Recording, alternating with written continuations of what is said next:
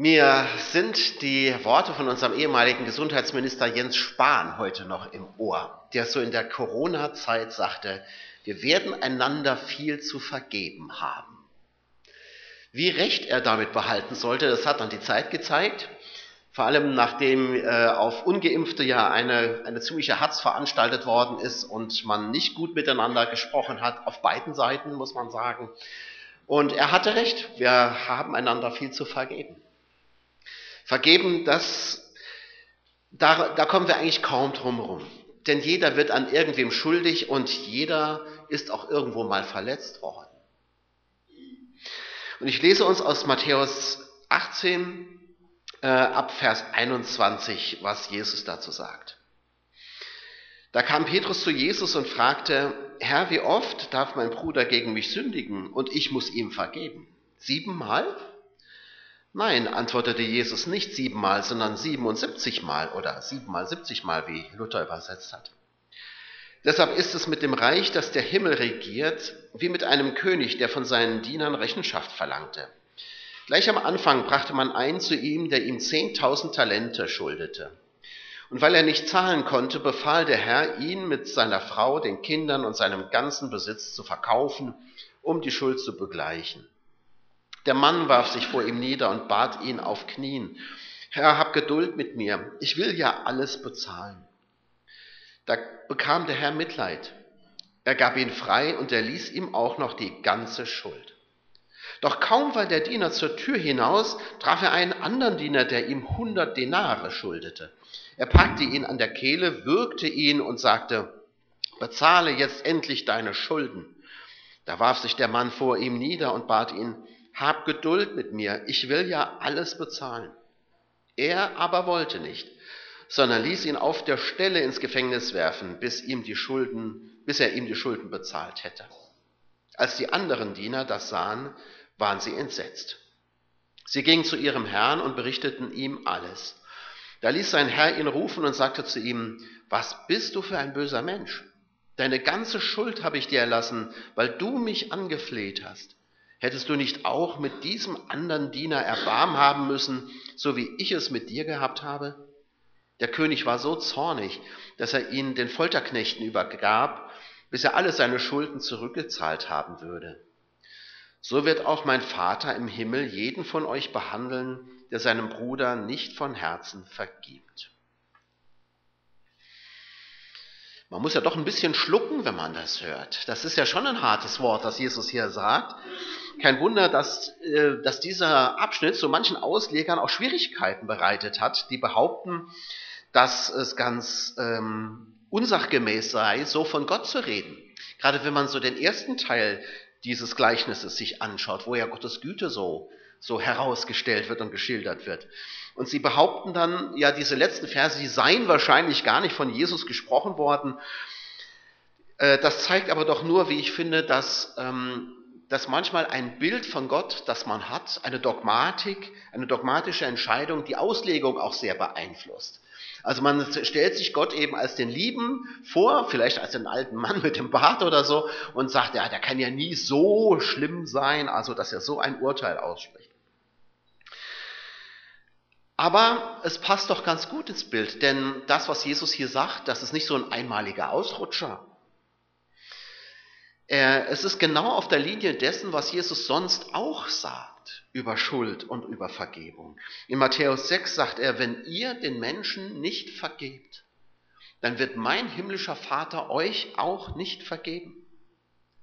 Und darum lehrt er die Jünger auch ganz selbstverständlich zu beten, vergib uns unsere Schuld, wie auch wir vergeben unseren Schuldigern.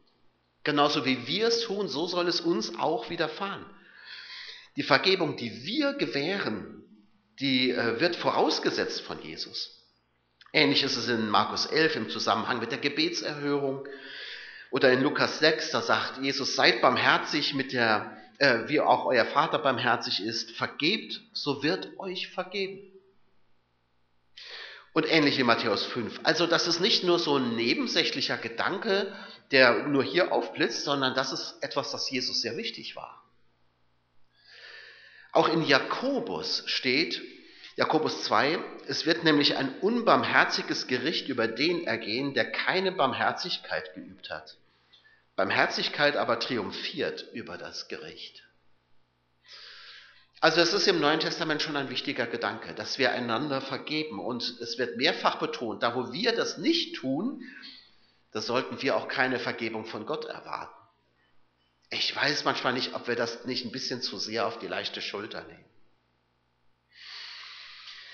Dabei, wenn man sich dieses Gleichnis hier anschaut, dem ersten Knecht, diesem ersten Diener, dem kann man ja gar keinen Vorwurf machen. Er hat ja recht. Da ist ja, da ist ja dieser andere Diener, der schuldet ihm ja auch etwas. Aber, aber genau dieses Recht, das wird ihm zum Stolperstein. Sein gutes Recht, das bringt ihn hier zu Fall. Er geht zwar ziemlich rabiat vor, also der wirkt den armen Kerl ja, aber das scheint tatsächlich gar nicht so ungewöhnlich gewesen zu sein. Ich weiß gar nicht, wie sind die denn damals miteinander umgegangen? Aber es gab, es gibt so ein paar Quellen, die das belegen, dass das also tatsächlich hin und wieder vorgekommen ist. Man geht also dem, dem äh, Schuldner an die Kehle. Aber wie dem auch sein, auf jeden Fall ist es sein Recht, so zu handeln. Er darf ja seine Schulden eintreiben. Das darf er doch. Es geht ja um eine wirkliche Schuld, die ist ja da. Die löst sich ja jetzt nicht auf. Diese 100 Denare, die, oder Silbergroschen kann man auch sagen, das ist ja eine greifbare, tatsächliche Schuld. Da ist ja was passiert. Er stellt sich ja nicht nur blöd an oder so. Und so ähm, geht das natürlich auch mit, ich sag mal, weniger greifbaren Angelegenheiten wenn jemand dich verletzt, wenn jemand sich in deiner Seele sozusagen benimmt wie ein Wildschwein im Vorgarten, dann passiert ja auch was. Da, da ist ja eine Verletzung und das ist ja dann auch eine Schuld. Stellt euch nur mal vor, ähm, eine, ein Kind, das missbraucht worden ist, wie wir es ja leider im Fernsehen äh, oft genug mitgekriegt haben. Da passiert doch was. Das kann man nicht in, in Geld ausdrücken oder so, aber da, ist, da entsteht doch eine Schuld und, und damit muss man doch irgendwie hantieren. Den Schmerz, den bildest du dir ja nicht ein. Der ist ja da. Und da ist es doch auch dein Recht zu erwarten, dass der andere mal wenigstens um Entschuldigung bittet oder in irgendeiner Form Genugtuung leistet. Wenn zwei sich streiten und einander verletzen, kann man hinterher oft kaum noch sagen, wer ist eigentlich an dem anderen schuldig geworden. Da sind irgendwie beide schuldig geworden. Da finde ich es immer noch relativ einfach. Aber dort, wo ich ein gutes Recht habe, da sagt Jesus, da soll ich auf dieses Recht verzichten. Da tun wir uns doch schwer. Also ich jedenfalls. Weiß nicht, wie es euch geht, aber wenn ich meine, ich habe Recht, dann tue ich mich schwer, darauf zu verzichten. Und das, dieses gute Recht, das, der, das dieser erste Diener hat, das bringt ihn hier zu Fall. Sein Recht wird zum Stolperstein und uns vielleicht auch manchmal. Als der Herr ihn zu sich holen lässt, da bestreitet er ihm sein Recht auch nicht. Aber er sagt, ich hätte doch von dir erwarten dürfen, dass du gnädig bist, wo du selbst doch so eine große Gnade gerade erlebt hast. Das Verhalten dieses Dieners oder Ministers, was auch immer, wird also auf dem Hintergrund dieser unfassbaren Gnade, die er gerade erlebt hat, äh, erst so richtig äh, unbarmherzig. Da wird, das, da wird sein Verhalten erst so richtig schäbig. Hätte er vorher diese Schuld nicht erlassen bekommen, hätte jeder Verständnis für ihn gehabt. Vielleicht. Aber so?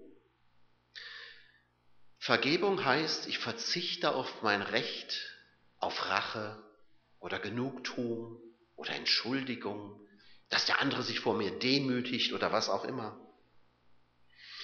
Und so sagt Jesus erstmal, so ist Gott. Gott verzichtet auf sein Recht, denn wir sind ja an ihm schuldig geworden. Und er verzichtet auf sein Recht auf Rache oder wie man es auch immer nennen will. Wie der König hier in der Geschichte. Der verzichtet. Der Diener bittet ja sogar noch um Aufschub und sagt, ich will ja alles bezahlen. äh, der ist, wie gesagt, vermutlich im Rang eines Ministers. Also der Knecht, das hört sich für uns immer so, das ist so ein Untergebener, so ein, so ein Stiefelknecht oder sowas. Ähm, aber im Alten Testament ist der Knecht, das kann auch ein hoch, hochgestellter Beamter gewesen sein. Also denk mal an den Knecht Gottes, ja, das ist ja kein, kein kleiner Untergebener, das ist ja ein Ehrentitel. Aber wie dem auch sei, ist ja auch egal. Er sagt, ich will diese Schuld bezahlen. Das bietet er dem Herrn an. Aber wie das gehen soll, keine Ahnung. Zehntausend Talente. Das ist eine astronomische Summe. Nur mal um es äh, zu sagen, ein Talent, das sind so fünf bis sechstausend Denare. Und ein Denar ist der Tageslohn eines Arbeiters. Der kriegt also 365 Denare pro Jahr. Jetzt hat man so ungefähr eine Vorstellung, was dann ein Talent ist. Ähm, das heißt, 10.000 Talente sind dann so in etwa 50 bis 60 Millionen Denare. Tageslöhne. Das entspricht so in etwa 180.000 Jahresverdiensten. Jetzt haben wir mal eine Zahl. Rechnet mal euer Jahresverdienst hoch und äh, multipliziert das mal entsprechend. Dann habt ihr eine Summe. Die kann ich gar nicht in Zahlen ausdrücken. Ich weiß gar nicht, wie ich das machen soll. Und da sagt dieser Diener also, ich werde dir das bezahlen. Das kann der gar nicht. Wie soll er das denn machen? Wie um alles in der Welt soll der das machen? Das kann der nicht. Und der Herr sagt, wir streichen das, wir machen Schuldenschnitt. Und wenn man, und das, die Leute damals, die haben das sofort, wenn die, wenn die hören 10.000 Talente, die wissen, was das für eine Summe ist. Und wenn die jetzt hören, der, der Herr sagt, wir, wir streichen das, dann haben die sofort ein Verständnis davon, wie groß die Gnade dieses Herrn ist. Gott hat uns von der Sünde befreit. Die Sünde, die uns das Leben gekostet hätte. Es ist keiner hier in diesem Raum, der für das, was er verborgt hat oder sie verborgt hat, vor Gott gerade stehen könnte weil wir auch immer noch dazu häufen. Und das ist das Zwingende an dem Gleichnis. Wir sind ja alle wie dieser Diener, wie dieser Minister. Gott, unser König, hat uns eine unermessliche Summe erlassen. Etwas, das wir hätten es nie bezahlen können. Wir, werden, wir würden in unserem Leben damit nicht fertig werden, unsere Schuld zu bezahlen. Und wie kleinlich sind wir dann doch oft, wenn es um die Sünden der anderen geht, vor allem um diejenigen, die an uns verübt werden. Aber seien wir erstmal fair. Also 100 Denare, das ist jetzt natürlich auch, das ist kein Vermögen so, aber es ist doch eine Summe. Also das ist ja jetzt auch nicht gerade wenig. Ne? Wie gesagt, 100, also ein Denar ist ein Tageslohn, dann sind 100 Denare so drei Monatslöhne. Rechne mal, wie viel du verdienst, so pro Monat. Ne? Und äh, das mal drei, äh, das in der Kasse haben oder nicht, das ist schon Geld, oder? Also ich könnte jetzt nicht so locker drauf verzichten. Gemeint ist ein Betrag, der zwar einen Verzicht bedeutet, aber im Hintergrund der ersten Summe ist dieser Betrag natürlich eine Lappalie. Jesus sagt, es wird immer so sein, dass es jemanden gibt, der an dir schuldig wird. Menschlich gesehen magst du sogar im Recht sein. Und es mag dir sogar wehtun, auf dein Recht zu verzichten. Aber gemessen an dem, was wir Gott schuldig sind, ist das alles eine Lappalie. Gott aber hat dir deine Schuld vergeben. Willst du da noch auf dein Recht pochen? Wer sich auf das Recht stellt und auf sein Recht pocht, der wird auch nach dem Recht beurteilt. So widerfährt es dem Diener ja dann. Er wird so behandelt, wie er seinen Mitdiener auch behandelt hat. Er soll zahlen. Das heißt, er muss abbezahlen. Das kostet ihn das Leben. Die, die Sünde kostet uns das Leben. Paulus sagt, dass der, der Lohn der Sünde ist der Tod. Wir können das nicht abbezahlen. Wer sich auf das Recht stellt, der verliert die Gnade. Das ist das, was Jesus hier auch mit diesem Gleichnis sagt. Wenn du, wenn du meinst, du könntest, du könntest dir was vor Gott verdienen, dann wirst du hier enttäuscht. Wenn du dich aufs Recht stellst, dann wirst du am Ende nichts mehr haben, denn dann verlierst du die Gnade. Der Geist der Kinder Gottes sagt, aber lieber Vater, aber der Geist der Unversöhnlichkeit, der distanziert sich. Und zwar nicht nur von seinem Bruder oder von, der, von seiner Schwester, sondern auch von Gott. Im Gleichnis vom verlorenen Sohn, da kommt ja der, der jüngere Sohn wieder zurück, der hat ja sein, sein Geld, sein Erbe verprasst und er kommt wieder zurück und wird herzlich aufgenommen vom Vater. Und der ältere Sohn distanziert sich. Er sagt zu seinem Vater, dieser dein Sohn. Als ob er mit den beiden nichts zu tun hätte. Dieser dein Sohn. Also sein Bruder ist ihm sozusagen fremd, aber dadurch wird ihm auch der Vater fremd. Er distanziert sich ja von beiden. Der Geist der Unversöhnlichkeit distanziert sich vom Bruder oder der Schwester, aber auch von Gott. Was mich so fasziniert ist, dass der König in dem Gleichnis es sich offensichtlich leisten kann, auf so eine Summe zu verzichten. So reich ist er. Gott geht nie pleite. Seine Güte ist jeden Morgen neu. Bei Gott ist Gnade ohne Ende. Ist, er ist so reich daran, dass er, dass er geradezu verschwenderisch mit, damit umgehen kann. Er hat Erbarmen mit uns. Erbarmen kommt übrigens vom, vom Griechischen und heißt eigentlich Eingeweide. Also das ist etwas, was einem durch und durch geht, ja? was, was einem auf den Magen schlägt sozusagen. Und so ist Gott, er sieht diesen verzweifelten Menschen da ringen und, ähm, und sagt, ich erlasse dir das alles, weil es ihm so zu Herzen geht. Ihm tut dieser, dieser verzweifelte Mensch einfach leid. Ich glaube, also das will ja Jesus damit sagen, dass Gott genau so ist wie dieser König. Aber wir, wir verhalten uns oft anders. Das werde ich dir nie verzeihen. Ich weiß nicht, ob du schon mal so einen Satz ausgesprochen hast. Mir ist das im Moment nicht bewusst, muss ich sagen, aber es könnte schon gut sein. Aber selbst wenn wir es nicht offen sagen, vielleicht denken wir es manchmal. Wir sind ja manchmal so furchtbar nachtragend. Und wenn wir es nicht denken, es uns noch nicht mal zu Bewusstsein kommt, dann handeln wir aber vielleicht danach, weil das Unterbewusstsein uns oft viel mehr steuert als das, was wir im Kopf haben. Wir tragen ja so manches mit uns rum in unserem Herzen, manchmal monatelang, manchmal jahrelang, manchmal sogar ein Leben lang.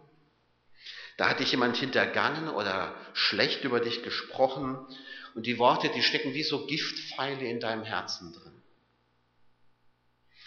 So unterschiedlich wie unsere Leben bisher verlaufen sind, so unterschiedlich sind ja auch die Verletzungen, die wir mit uns herumtragen, die Menschen uns zugefügt haben. Absichtlich oder unabsichtlich spielt keine Rolle. Vom kleinen Nadelstich bis zur wirklich tiefen Wunde. Das kann uns ja passieren. Und ich denke mal, vielen von euch ist das auch passiert. Und es ist ja nicht so, dass man das dann so abtun kann. Das belastet uns ja auch, was geschehen ist. Das beschäftigt uns. Das lässt uns nicht los. Manche äh, Worte, manches Erlebnis hat tiefe Spuren in unserer Seele hinterlassen. Das macht uns manchmal auch bitter. Und manchmal lähmt uns das, weil es in uns arbeitet, weil es in uns bohrt. Das kann uns sogar krank machen. Viele Erkrankungen, körperliche Erkrankungen haben ihren Ursprung in der Seele. Und was uns selbst nicht loslässt, das reichen wir oft auch weiter. Wir haben das Gefühl, wir tun dem, der uns etwas angetan hat, einen Gefallen, wenn wir ihm verzeihen. Das ist so das Gefühl. Ne? Jemand hat dir was Böses getan und du, wenn du dem jetzt vergibst, dann hast du so das, das Empfinden, damit tue ich dem ja einen Gefallen. Und das will ich ja gar nicht. Der hat mich ja verletzt. Wenn wir festhalten am Unrecht, wenn wir nicht vergeben, dann haben wir das Gefühl, wir könnten den Verursacher damit bestrafen. Dem vergebe ich jetzt einfach nicht. Und da wird er sehen, was er davon hat. Ja? Aber das funktioniert ja oft gar nicht.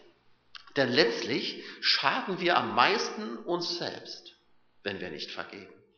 Und gar nicht dem anderen. Der weiß das vielleicht noch nicht mal. Wir schaden uns selbst am meisten, wenn wir ein Unrecht nicht vergeben, wenn wir an diesem Groll, an dieser Bitterkeit festhalten.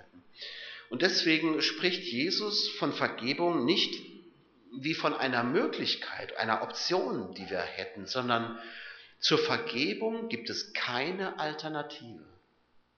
Um des Bruders, um der Schwester willen, aber vor allem um deinetwillen. Petrus fragt ja, wie, so, wie oft soll ich das denn jetzt machen? Siebenmal? Und damit kommt er sich übrigens schon sehr gnädig und sehr großzügig vor, denn nach jüdischer Tradition soll man zwei bis dreimal dieselbe Schuld vergeben. Also setzt der Petrus schon ordentlich einen drauf, indem er sagt siebenmal. Und wahrscheinlich denkt er dann, dass Jesus ihn irgendwie beschwichtigt und sagt, nee, Petrus, fünfmal reicht auch. Ne? Aber äh, böses Erwachen.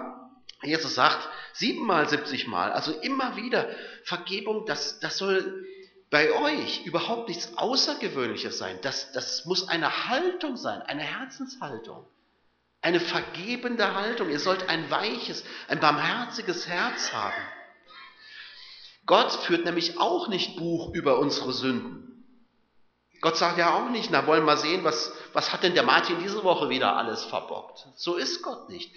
Wenn, wenn wir Gott unsere Schuld sagen, dann ist sie weg vor ihm. Da wird nicht Buch geführt. Die ist getilgt. Die ist vor ihm einfach nicht mehr da. Selbst wenn sie uns noch beschäftigt, vor Gott ist sie nicht mehr da. Es macht überhaupt keinen Sinn, da in irgendwelchen Zahlen zu denken. Die Gnade, die uns widerfahren ist und immer wieder widerfährt, die ist unendlich. Die ist wie so ein Meer. Wenn du am Meer stehst, dann kommen die Wellen immer und immer und immer wieder. Das hört ja nie auf. So ist Gottes Gnade. Wie Wellen, die immer wieder auf dich zukommen. Vergebung ist keine Lebens- oder Denkmöglichkeit, die Gott uns offenbart, sondern, sondern sie ist ohne Alternative. Es mag natürlich alles angehen, wenn es um Kleinigkeiten geht. Da fällt es uns ja vielleicht auch relativ leicht. Aber wie ist das, wenn die Wunden tief sind? Da brauchen wir manchmal einen langen Weg. Und das ist auch in Ordnung so. Ich glaube, das weiß Jesus auch, dass wenn wir tief verletzt sind, dass wir dann nicht gleich am nächsten Tag schon sagen können, ich vergebe, ja, und dann ist alles in Ordnung. Es gibt Wunden, die sind so tief, die sitzen dermaßen tief, die beschäftigen dich vielleicht wirklich dein ganzes Leben lang. Und du musst immer und immer wieder den Schritt gehen und zu, äh, zu sagen, ich vergebe aber. Ich will vergeben. Denn Vergebung, das hat mehr mit einer Willensentscheidung zu tun als mit einer, einer Gefühlssache. Zur Vergebung kann ich mich entscheiden. Ich, ich bin zutiefst angerührt darüber, dass Jesus uns das im Grunde vorgemacht hat. Er, er hängt am Kreuz. Und da unten stehen die Spötter. Und Jesus sagt, Vater, vergib ihnen, denn sie wissen nicht, was sie tun. Ich gucke nicht in Jesus rein, das wird uns nicht in der Bibel gesagt. Ich weiß nicht, ob Jesus das auch empfunden hat. Das ist auch, spielt aber auch überhaupt keine Rolle. Er sagt es aber. Vater, vergib ihnen. Er vergibt diesen Menschen noch, die noch nicht mal bereuen. Zur Vergebung gibt es keine Alternative wenn ich frei werden will. Ich sage es mal etwas ketzerisch. In dem Moment, wo Jesus diesen Satz am Kreuz sagt, ist er kein Opfer mehr. Natürlich ist Jesus das Opfer für unsere Sünden, ne? das ist ja schon theologisch klar, aber ähm, in, solange du nicht vergeben kannst, bleibst du Opfer. In dem Moment, wo du Vergebung aussprechen kannst, kommst du aus deiner Opferrolle raus dann bist du der Handelnde. Dann hast du das Heft in der Hand. Und du wirst merken, dass dir das gut tut, dass das deine Seele heilt. Wenn ich nicht das Opfer dessen bleiben will, der mir etwas angetan hat, dann soll ich vergeben. Jemand hat mal gesagt, Vergebung bedeutet aufzuhören, auf eine bessere Vergangenheit zu hoffen. Den Satz findet ihr auch auf dem Blatt, das ich euch ausgeteilt habe. Es ist eine Frau, deren Kind bei einem Bombenattentat in ähm, Irland ums Leben gekommen ist. Da hat die IRA also eine Bombe gelegt und ihr Kind ist dabei umgekommen. Und sie wird mit ihrem, mit diesem Bombenleger konfrontiert. Sie begegnet dem und vergibt ihm. Das wird die auch nicht so schnell gemacht haben. Aber sie, und die spricht diesen Satz, sie sagt, ich ändere es doch nicht mehr. Vergebung heißt für mich, dass ich aufhöre, auf eine bessere Vergangenheit zu hoffen. Denn die ist weg und die ändere ich nicht mehr. Hat mich sehr berührt. Und ich glaube, wisst ihr, Jesus will, dass wir frei werden. Deswegen erzählt er dieses Gleichnis. Dass durchbrochen wird, was uns ankettet, was uns fesselt an den, der uns Böses zugefügt hat. Solange du es ihm nachträgst, bist du an ihn gebunden. Wir sollen nicht mehr Opfer sein. Wir sollen nicht in unseren Gefühlen gebunden bleiben an den, der uns verletzt hat. Und er will natürlich auch, dass wir den, den, der an uns schuldig geworden ist, freilassen. Aber wie kann ich das? Loslassen, was mich quält und was mich so verfolgt. Ich glaube, der erste Schritt ist, dass ich mir überhaupt erstmal eingestehe, dass ich verletzt worden bin.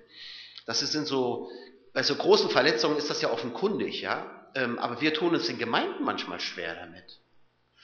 Da wird ja manchmal auch ruppig miteinander umgegangen. Und man ist verletzt, aber irgendwie will man es nicht zugeben.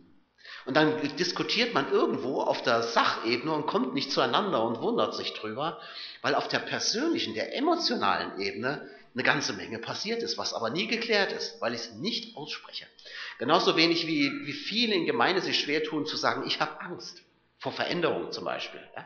Dann werden lieber Sachargumente vorgeschoben, anstatt zu sagen, ich habe einfach Angst. Dann könnte man ganz anders diskutieren. Und so spricht man in Gemeinde auch nicht so über Ärger. Das ist so, ah, ich weiß nicht, als Christ ärgert man sich ja nicht. Ne? Man ist ja, wir sind ja alle so lieb, so, ne? Ähm, und deswegen tun wir uns damit schwer. Ähm, aber die Psalmgebete der Bibel, wenn man sich die mal anschaut, da ist schon eine Menge Ärger. Das sind Leute, die, die, die schreien ihre ganze Wut heraus und sie suchen ihre Hilfe bei Gott. Gott lädt uns ein, vor ihm auszusprechen, was uns umtreibt. Wir müssen uns, glaube ich, vor zwei Missverständnissen hüten. Wenn ich einem Menschen vergebe, dann heißt das nicht, dass ich sage, das war alles nicht so schlimm. Die Vergebung verneint nicht die Schuld des anderen. Das ist eine ganz andere Geschichte. Die ist ja da, die Schuld. Unrecht bleibt auch Unrecht, in Gottes Augen und vor dem Gesetz. Aber ich werde nicht festhalten an meiner Verletzung. Ich will kein Opfer des anderen bleiben. Ich will frei bleiben. Das heißt es. Und das zweite Missverständnis, Vergebung heißt nicht vergeben und vergessen. Es gibt ja Dinge, die kannst du gar nicht vergessen. Wie willst du das machen? Vergebung muss nicht zwangsläufig auch eine Versöhnung sein. Vergebung kann ich alleine gewähren, für, für Versöhnung braucht es zwei. Ich kann Menschen vergeben, die mir vor 20 Jahren irgendwas Böses angetan haben, die ich in meinem ganzen Leben nie wiedersehen werde. Das ist meine Entscheidung. Und dafür brauche ich die nicht. Aber um mich mit ihnen zu versöhnen, da müsste ich sie ansprechen. Aber vergeben kann ich auch ohne Versöhnung. Und deshalb ist es wichtig, das auch nicht aufzugeben, sondern immer wieder und jetzt auch dran zu bleiben. Die negativen Gedanken und Gefühle vor Gott auch immer wieder auszusprechen. Ich habe euch mal diese, diese zehn Thesen äh, zur Vergebung äh, ausgedruckt. Ich wollte es nicht an die Wand werfen, weil dann kann man es nicht mitnehmen. Und ich finde, dass jeder Satz da drin wichtig ist. Deswegen habe ich es äh, euch mal ausgedruckt und ihr könnt das mit nach Hause nehmen. Vielleicht arbeitet ihr es mal durch in euren Hauskreisen, weil ich finde, diese Sätze sind super. Justitia et Pax äh, heißt diese, äh, diese Kommission, die, das, die diese Sätze aufgestellt hat. Vergebung kann ein langer Prozess sein, gerade wenn du tiefe Wunden hast. Und dann ist das auch okay. Vergebung kann ein langer Prozess sein. Vergebung ist nicht von einem Geständnis abhängig. Ich kann ja einem Menschen vergeben, ohne dass der jemals bereut hat, was er seine Tat eingesehen hat. Meine Vergebung ist davon nicht abhängig. Ich muss nicht warten, bis der reumütig vor mir auf den Knien winselt. Ich kann das jetzt machen. Vergebung erfordert keine übereinstimmende Auffassung von der Vergangenheit. Also der, der an mir schuldig geworden ist, der sieht die Dinge vielleicht ganz anders. Der fühlt sich vielleicht sogar im Recht. Und es ist nicht zwingend erforderlich, dass er seine Meinung ändert, bevor ich ihm vergeben kann. Das meint man ja oft in, der, in, in Gemeinden auch oder wenn Streit ist in der Familie oder sonst wo. Ne? Man sagt, wir müssen das noch mal, das müssen wir noch mal aufkochen hier, das Thema, da müssen wir noch mal ran. Und ganz oft frage ich, wieso? Was erhofft ihr euch jetzt? Erhofft ihr, es kommen neue Argumente oder, oder was? Das bringt euch überhaupt nichts. Es werden die alten Argumente kommen und es kommt gar nicht voran, sondern irgendwann musst du einfach sagen, und jetzt ziehen wir den Strich, ich vergebe dir und dann ist die Sache geklärt. Es bringt gar nicht immer was, alles nochmal hochzukochen. Ja? Vergebung bedeutet, mein Recht auf Rache loszulassen. Vergebung bedeutet nicht vergessen. Das habe ich eben schon mal gesagt. Vergebung bedeutet, das Unrecht nicht wieder zur Sprache zu bringen. Und wie oft, ihr Lieben, ist das so? Da, da, behauptest du, du hättest vergeben, aber bei der nächsten Gelegenheit packst du die Sache gerade wieder aus, dann hast du nicht vergeben. Vergebung bedeutet nicht, das Verhalten einer anderen Person zu entschuldigen. Also das muss ich nicht tun. Schuld muss auch Schuld bleiben. Vergebung bedarf vorab einer Entscheidung, weil sie nämlich im Kopf passiert. Vergebung bedeutet nicht unbedingt erneut zu vertrauen, auch ganz wichtig. Wenn ich vergeben habe, heißt das nicht, dass die Beziehung wieder heil ist. Wer sagt das? Wenn ich schwer verletzt bin, dann heißt es nicht, dass ich dem anderen wieder vertrauen muss. Muss ich nicht. Aber vergeben kann ich. Vergebung ist Voraussetzung für einen Neuanfang. Und das ist wichtig. Das ist wirklich wichtig. Denn Vergebung heißt für mich auch einen Neuanfang. An einem persönlichen Beispiel festgemacht. Die meisten von euch wissen das wahrscheinlich, dass ich ja geschieden bin und wieder verheiratet. Und ähm, nach einer Scheidung, da, da ist einfach eine Schuld. Das ist so. Du kommst nicht ohne Schuld aus so einer Nummer raus.